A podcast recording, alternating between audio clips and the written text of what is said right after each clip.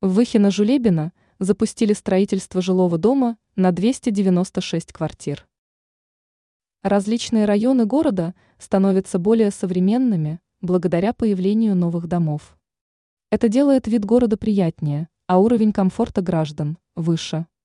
Как указывает официальный сайт мэра Москвы со ссылкой на председателя Мозгостройнадзора Антона Слободчикова, в столичном районе Выхино-Жулебино запустили возведение дома.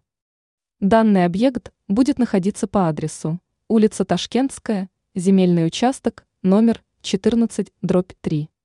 Его площадь составит свыше 33,5 тысяч квадратных метров.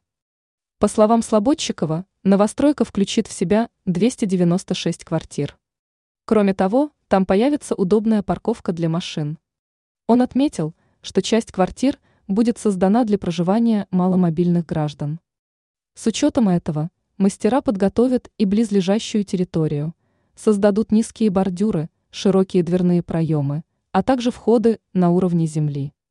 Кроме того, специалисты создадут на участке площадки для детей и отдыха взрослых. Также будет проведена работа по озеленению территории. Слободчиков добавил, что сейчас в Мосгостройнадзор выполнена подача извещения о начале строительства дома. Ранее сообщалось о строительстве дома в Красноармейске.